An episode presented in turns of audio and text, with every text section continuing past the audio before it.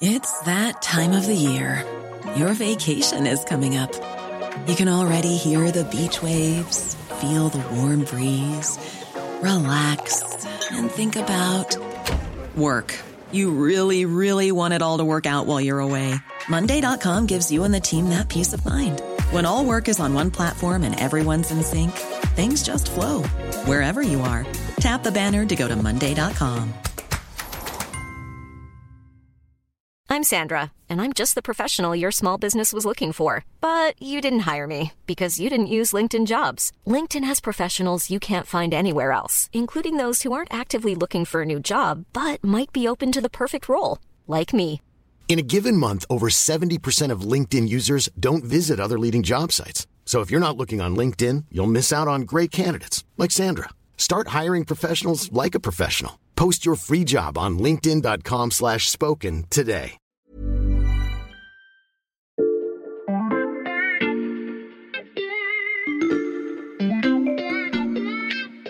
Bonjour, c'est Charlotte Baris. Bienvenue dans La Loupe, le podcast quotidien de l'Express. Allez, venez, on va écouter l'info de plus près. Dans les jours qui ont suivi les attaques du Hamas le 7 octobre, une expression a émergé pour désigner l'importance de l'événement. Israël a, a vécu son 11 septembre. Certains parlent du 11 septembre israélien. C'est un 11 septembre israélien. C'est pire pour Israël que, que le 11 septembre. Un 11 septembre israélien, d'abord par l'ampleur du bilan humain. 1400 personnes tuées par des membres du groupe terroriste en quelques heures.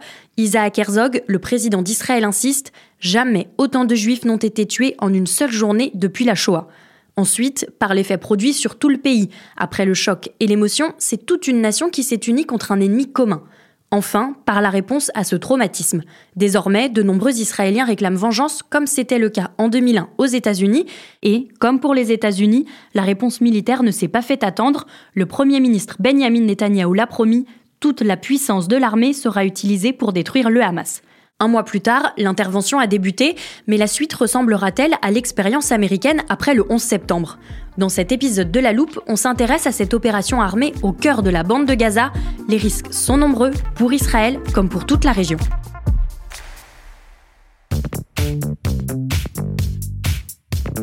À la rédaction de l'Express, il y a un spécialiste qui connaît bien la région, Corentin Pénarguer. Bonjour Corentin. Bonjour Charlotte. Et à tes côtés en studio, deux autres journalistes du service Monde, spécialistes eux de l'armée, Clément Dagnès et Paul Véronique. Bonjour à tous les deux. Bonjour Charlotte. Bonjour Charlotte. Les fidèles auditeurs de la Loupe se souviennent peut-être des épisodes où vous analysiez le front ukrainien. Aujourd'hui, on va se prêter au même exercice, cette fois-ci au cœur de la bande de Gaza. On est prêt et on a de nombreuses données pour comprendre les enjeux de cette opération militaire. C'est parfait. Alors, dans un précédent podcast, on a évoqué l'importance du service militaire en Israël et le nombre important de réservistes de Tsahal. J'imagine que ça, c'est forcément un atout. Oui, au total, il y a près de 170 000 soldats professionnels et un vivier de 465 000 réservistes. Ça fait beaucoup pour un pays de 9 millions d'habitants. Mmh. Euh, en comparaison, le Hamas compterait, selon les estimations, entre 15 000 et 30 000 combattants, euh, bien que ses leaders en revendiquent autour de 40 000. Mmh. Euh, il faut savoir qu'en Israël, le service militaire est long. Trois ans pour les hommes et deux ans pour les femmes. Euh, c'est pas négligeable quand on sait que pour former un bon soldat, ça prend globalement un an. Mmh. Euh, donc ils ont de vraies connaissances, de vraies compétences de soldats. Euh, mais attention, ce grand nombre de réservistes, ça peut aussi être une faiblesse. Et pourquoi? En fait, on tape dans les forces vives du pays. Euh, c'est autant d'hommes et de femmes qui s'absentent du travail et ne peuvent pas faire tourner mmh. l'économie. C'est compliqué donc de les mobiliser pendant trop longtemps. Si on regarde maintenant du côté des équipements, comment est dotée l'armée israélienne? Elle est très bien dotée. 1300 chars Merkava, pour donner une idée, c'est six fois plus que le nombre de chars en France. Mmh.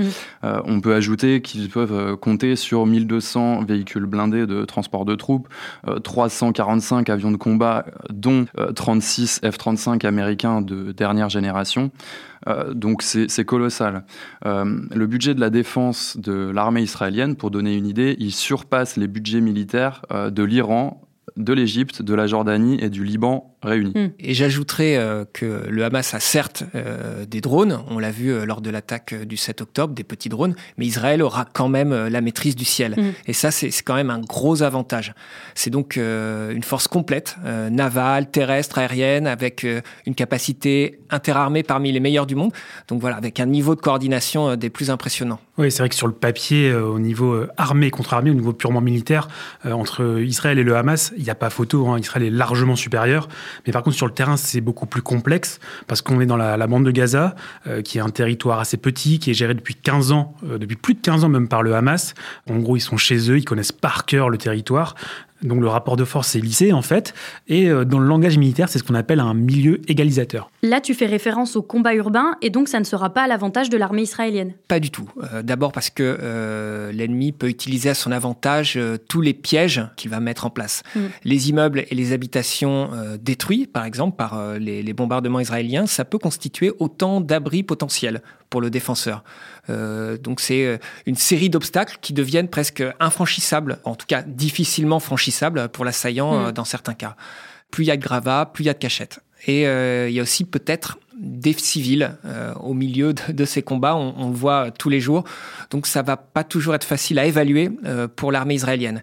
Par ailleurs, en général, on estime qu'il faut 8 assaillants pour un défenseur en combat urbain. Mhm. Euh, normalement, c'est plutôt 3 contre 1 quand on parle d'un terrain classique euh, non urbain. Oui, et ensuite, certains équipements, notamment les chars, ne pourront pas être utilisés euh, en première ligne mhm. dans le combat urbain.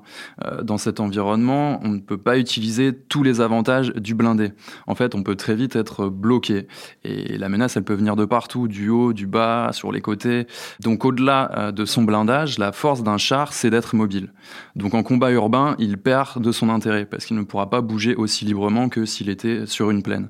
Pour les tankistes, c'est l'un des pires environnements. On sait par ailleurs que depuis le début des frappes israéliennes sur Gaza, c'est notamment le réseau souterrain qui est visé. Ça aussi, c'est une difficulté pour Tsahal. Oui, absolument. Alors, euh, ces tunnels, ce réseau a bien des surnoms. On a entendu notamment le, métro de Gaza, sauf mhm. qu'à différence du métro, c'est un usage strictement militaire. Les civils euh, palestiniens ne vont pas euh, dans ce réseau. Mhm. Cette construction de réseau, elle a débuté à peu près il y a une vingtaine d'années hein, pour contourner le blocus qui était imposé par Israël à la bande de Gaza après cette prise de pouvoir du Hamas dans ce territoire où ils avaient euh, dégagé euh, les autres forces mm. politiques euh, palestiniennes. Et donc ces galeries, ben, elles ont servi pour aller vers le Sinaï égyptien, pour faire circuler des personnes, des biens, même parfois des animaux pour le zoo de Gaza, mais surtout pour le Hamas des armes et des munitions. Mm. Et le chef du Hamas avait déclaré que l'organisation terroriste disposait même de plus de 500 kilomètres de souterrain. pour avoir une petite comparaison, les catacombes à Paris, c'est 300 kilomètres. Et il ressemble à quoi ces tunnels? Alors, c'est quand même assez sophistiqué. Il y a en général un, plafond en béton, c'est des plaques de béton hein, qui sont mis euh, sur ces euh, tunnels. On peut tenir debout dans beaucoup d'entre eux. Euh, ils peuvent être situés jusqu'à 60 mètres de profondeur. c'est plutôt 20 mètres de moyenne, donc c'est quand même très profond. D'après Israël, ça héberge ben, les centres de commandement à l'abri des frappes israéliennes, évidemment des stocks d'armes, évidemment les troupes du Hamas peuvent se déplacer librement hors de la vue mhm. Euh, du renseignement israélien. Il y a des systèmes de trappes qui permettent de lancer des roquettes. C'est le gros problème des Israéliens. Ils arrivent à intercepter les roquettes dans le ciel, mais ils n'arrivent pas à détruire les points de lancement. Donc ces tunnels, ce réseau, c'est un véritable euh, piège, euh, un enfer dans lequel va y avoir a priori beaucoup de blessés israéliens, voire de morts s'ils s'y aventurent. Et l'armée israélienne n'est pas du tout entraînée pour ce type de combat? Alors l'armée israélienne, ces dernières années, elle a surtout pratiqué euh, de la contre-insurrection, hmm. pas de la guerre qu'on peut euh, qualifier de haute intensité. C'était des opérations de police euh, en Cisjordanie, essentiellement. C'est repérer une cible précise, par exemple un, un djihadiste, et aller le chercher très rapidement et repartir. Donc sans grosses épreuves du feu. En revanche, Israël s'adapte et regarde, je t'ai apporté une photo. Alors on voit des immeubles gris, des maisons, des rues étroites. On dirait que c'est une photo prise dans la bande de Gaza. On dirait, mais non. Euh, c'est bien sur le territoire israélien. C'est une réplique dans le désert du Negev, mhm. une ville artificielle qui s'appelle Baladia pour reproduire euh, les conditions de combat à Gaza. Et il y a même euh, les répliques, comme tu le vois, au sol, mais en sous-sol avec euh, des tunnels, des faux mm. tunnels, comme s'ils avaient été creusés par le Hamas euh, pour que les forces spéciales issues euh, du corps du génie militaire ben, s'habituent à, cet environnement, puissent s'y entraîner, mener des assauts dans des conditions d'obscurité, de, température basse, mm. sonore très particulières. Et on, sait que ces unités disposent ben, d'outils spécifiques, d'armements spécifiques avec des capteurs, des robots, des chiens de combat. Donc il y a un entraînement très poussé au sein de l'armée israélienne pour ce type de combat urbain ou souterrain. Grâce à vous, on a bien en tête les forces et les faiblesses de chacun des deux camps. Oui, mais par contre, la grande question, c'est pas seulement l'opération euh, au sol à Gaza qui va prendre plusieurs mois, voire même plusieurs années. Euh, la grande question, c'est aussi celle de la stratégie d'Israël sur le long terme à Gaza, euh, une fois que cette opération militaire aura été menée. Et là, la réponse, elle va être encore plus compliquée à trouver pour les autorités israéliennes. Now's the time to save 30% on wedding jewelry, only on BlueNile.com. Make sure your wedding ring is the one with your pick of diamond and lab grown diamond bands, all hand finished and graded for excellence. Or surprise her with something blue she'll love for life, like a stunning pair of sapphire earrings. Blue Nile's jewelry experts are available 24 7 to help, from fit questions to style advice. Right now, get up to 30% off at BlueNile.com. BlueNile.com.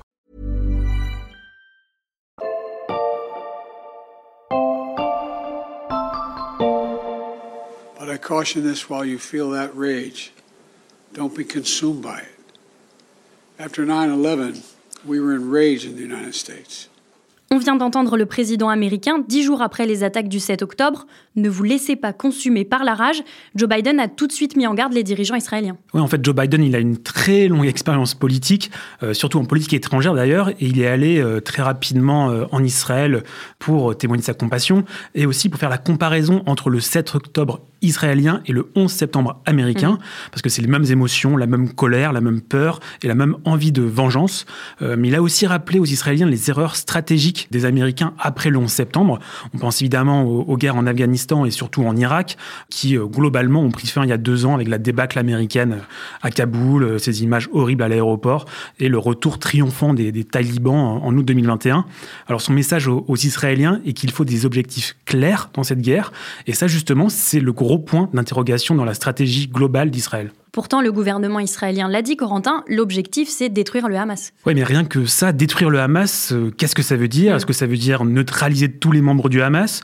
Tous ceux qui soutiennent le Hamas, son armement, ses tunnels? Mm. euh, Et d'ailleurs, comment est-ce qu'on fait pour tuer euh, une idée, cette idée terroriste qui est la destruction même de l'État d'Israël? Est-ce que si on détruit le Hamas, bah, est-ce qu'on n'aura pas un Hamas 2.0 qui va émerger dans les années qui viennent? Alors, éradiquer le Hamas, comme le, le disent les dirigeants israéliens, ça peut pas être un objectif final concret. Et aujourd'hui, en Israël, bah, le débat, il porte seulement sur la manière de faire la guerre dans la bande de Gaza et mmh. jamais sur le jour d'après, euh, alors que les Israéliens, ils ne répondent à aucune de ces questions sur l'avenir. Benjamin Netanyahou a tout de même évoqué l'avenir. Il a dit, je cite, Israël assumera pour une durée indéterminée la responsabilité générale de la sécurité de Gaza. Donc, si je te suis bien, Corentin, ce n'est pas réellement une vision à long terme. Oui, en fait, jusqu'en 2005, euh, les Israéliens étaient présents dans Gaza. Il y avait une présence militaire, il y avait même des, des colonies israéliennes. Mais en fait, on voit que ça a échoué. Euh, il y avait trop d'attaques et c'était vraiment intenable sur le long terme. Déjà, on peut se demander qui pour euh, gouverner Gaza après l'opération mm. euh, israélienne. Est-ce qu'il faut faire revenir Abbas? Oui, non. Avec quelle légitimité?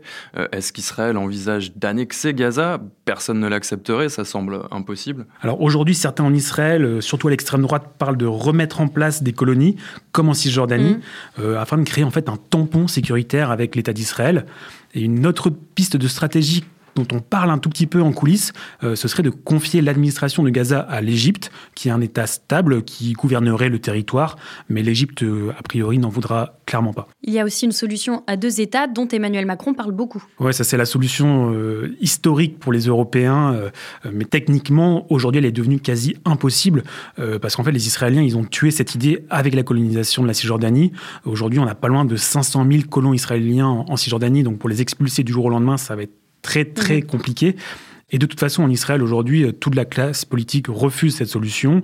Euh, le Hamas, lui, refuse même l'existence de l'État d'Israël. Et l'autorité palestinienne, qui en théorie pourrait être favorable à mhm. une solution à deux États, elle est beaucoup trop faible aujourd'hui pour décider quoi que ce soit.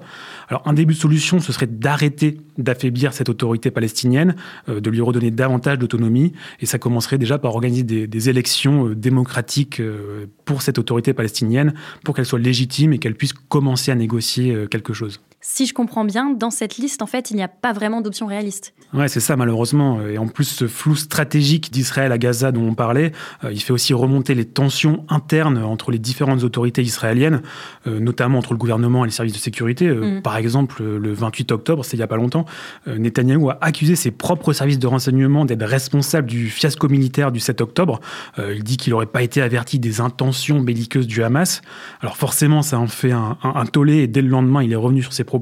Mais cette polémique, ça montre quand même que l'unité israélienne, est fragile en ce moment euh, et qu'il y a des désaccords majeurs sur la stratégie à suivre sur le long terme. Parmi les risques de tension en Israël, il y a aussi la question des pertes humaines. Oui, et détruire le Hamas, c'est forcément coûteux en hommes. Euh, depuis son retrait de la bande de Gaza en 2005, Israël y est intervenu à deux reprises, euh, une fois en 2009 et une fois en 2014. Alors d'abord, ça avait duré 15 jours et puis 19 jours euh, la seconde fois en 2014. Israël avait perdu 10 soldats lors de sa première intervention, mmh. puis 66 durant la seconde. Mais cette fois, l'ampleur de l'opération, elle laisse craindre un bilan euh, encore plus lourd. Le niveau des pertes pourrait atteindre, selon certains experts, 15 euh, à 20% des forces euh, déployées au, sol. C'est considérable.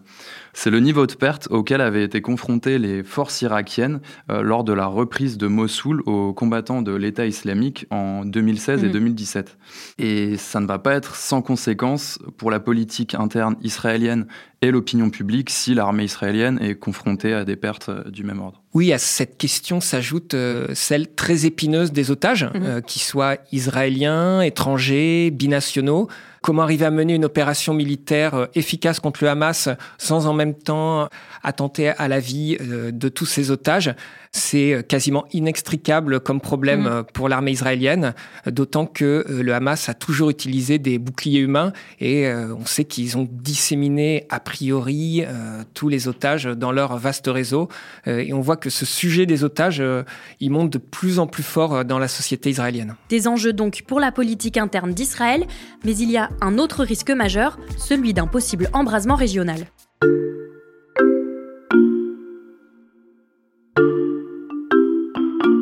Alors Charlotte, tu as l'habitude avec le service monde, on a de nouveau apporté une carte pour cet épisode. Ah, tu peux la poser ici, c'est donc une carte du Moyen-Orient avec la Israël, la Cisjordanie à l'est et au sud-ouest la bande de Gaza. Oui Charlotte, ce qu'il faut comprendre, c'est que l'armée israélienne ne va pas envoyer tous ses soldats à Gaza, bien mm. évidemment.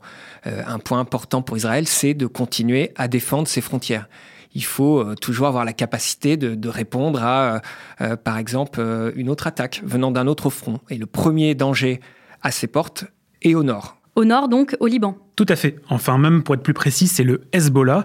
En fait, c'est un groupe à la fois politique, mais surtout un groupe armé libanais qui est très proche de l'Iran et qui, depuis le début du conflit, tire des roquettes tous les jours contre Israël. Alors, il y a clairement un risque de deuxième front au nord pour Israël, qui a mobilisé d'ailleurs des milliers de ses soldats à la frontière avec le Liban. Et vendredi dernier, le leader du Hezbollah, Hassan Nasrallah, il a été très clair dans ses menaces contre Israël. في جبهتنا اللبنانية مفتوحة. Donc il dit que toutes les options sont ouvertes sur le front euh, Liban-Israël, qu'il les examine et qu'il pourrait y recourir à tout moment. Et si le conflit devient plus direct, est-ce qu'Israël peut s'en sortir face au Liban? Alors sur le papier, oui, l'armée israélienne elle est euh, préparée depuis 50 ans à faire la guerre sur plusieurs fronts, mhm. mais le Hezbollah il a des capacités militaires bien plus importantes que le Hamas. On parle en général de 150 000 roquettes qui seraient dans ses mains. Alors en temps normal, le dôme de fer, tu sais, c'est ce système qui défend Israël. Mhm. Il intercepte 90% des projectiles, donc des roquettes. Et jusqu'à présent, malgré les milliers de missiles euh, qui ont été lancés depuis Gaza depuis le, début de la guerre, son taux de réussite il reste très élevé. Mais bon, avec 150 000 roquettes, ce serait un immense défi avec de gros dégâts possibles à l'intérieur d'Israël. Si on regarde les pays voisins sur votre carte, où sont les autres dangers pour Israël? Alors déjà, tu as le Yémen tout au sud. Euh, il y a déjà eu trois salves de missiles et de drones tirés vers Israël par les rebelles Houthis. Alors toutes ces salves ont été interceptées. Tu as aussi la Syrie et l'Irak au nord-est avec des attaques de milices iraniennes euh, contre des bases américaines notamment. Alors elles servent surtout à signaler euh, que l'Iran n'a pas peur des États-Unis et de la confrontation régionale. Et d'ailleurs, l'Iran avertit régulièrement Israël de faire attention à ne pas franchir la ligne rouge dans sa réplique contre le Hamas, sans dire vraiment les conséquences militaires qu'il y mm. aurait de la part de l'Iran contre Israël. D'ailleurs, c'est pour cette raison, c'est pour cette menace iranienne que les États-Unis ont envoyé très rapidement euh, des troupes supplémentaires et deux porte-avions au Moyen-Orient. En fait, ils veulent dissuader l'Iran euh, d'escalader le, conflit et d'embraser la région. Il y a aussi un autre danger qu'on a pu voir par exemple en, Turquie ou en Égypte ces dernières semaines. Lequel? En fait, c'est celui de ce qu'on appelle la rue arabe, pour simplifier. Au Moyen-Orient, les, populations sont très très majoritairement euh, pro-palestiniennes, voire pro-Hamas, en tout cas anti-Israël et elles mettent une pression euh, massive sur leurs dirigeants. Euh, et en fait, les bombardements israéliens à Gaza, ils provoquent des manifestations dans, tous ces pays euh, voisins.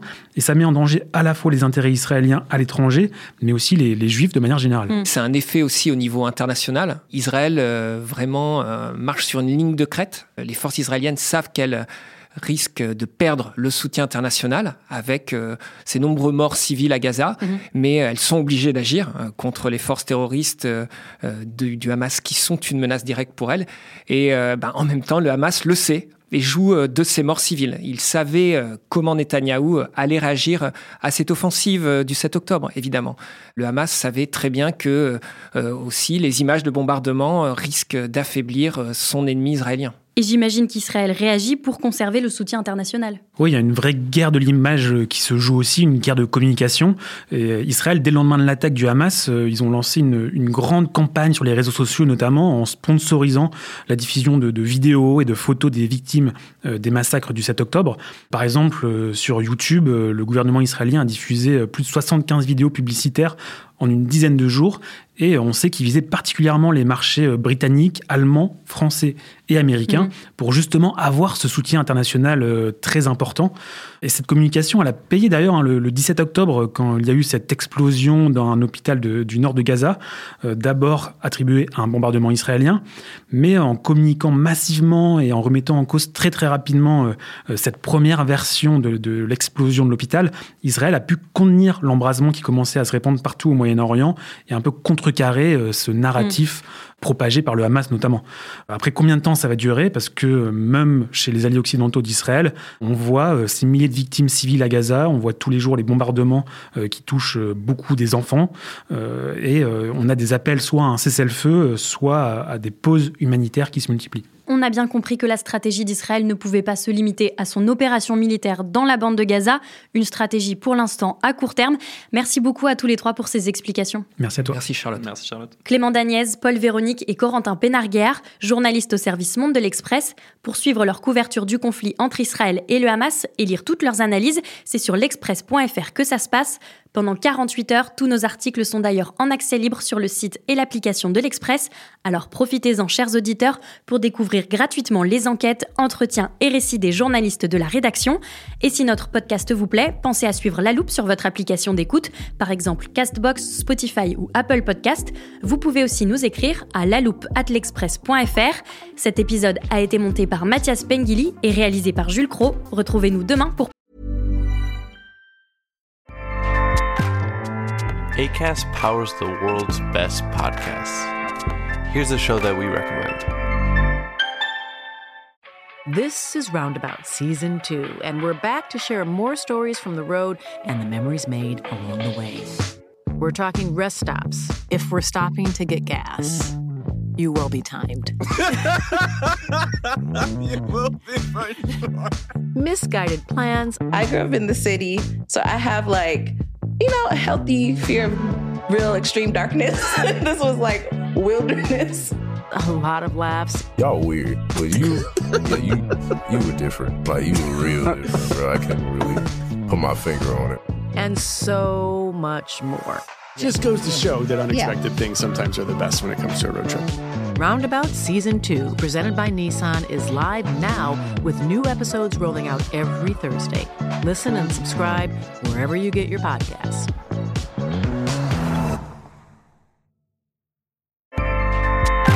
ACAST helps creators launch, grow, and monetize their podcasts everywhere. ACAST.com. passer un nouveau sujet à la loupe.